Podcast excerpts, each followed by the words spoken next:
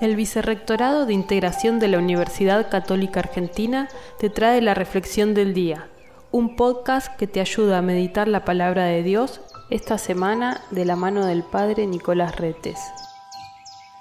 En este martes 29 de marzo, el Evangelio tomado de San Juan, capítulo 5, de los versículos 1 en adelante, nos presenta a Jesús que sube a Jerusalén para participar de las fiestas y se encuentra allí junto a la puerta de las ovejas.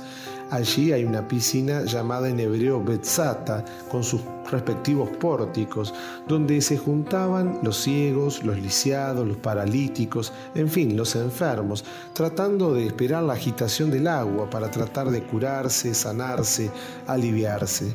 Nos encontramos hoy como protagonista de este texto a un hombre que hace 38 años que estaba enfermo y que no lograba acceder a esta agua para poder curarse.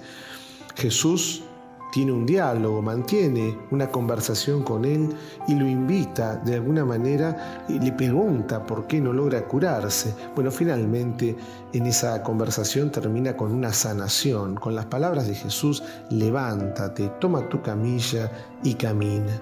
Y termina sanado, curado. Este hombre empieza a caminar.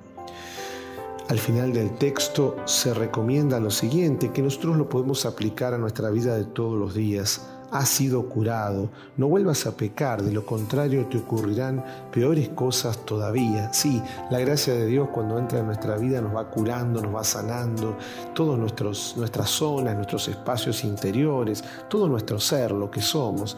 Ahora, esa gracia de Dios hay que aprovecharla porque no es para ser malgastada.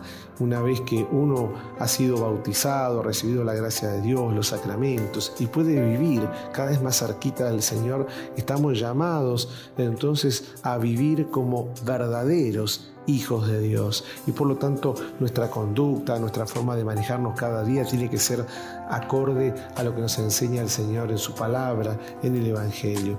Le pedimos hoy al Señor entonces que siga ayudándonos a convertirnos, porque recordemos que la conversión es permanente en la iglesia. Siempre estamos necesitados del perdón, del amor, de la misericordia de Dios. Si hemos recibido la gracia de Dios, que no sea en vano, que dé mucho fruto en nosotros. Que tengas una linda jornada.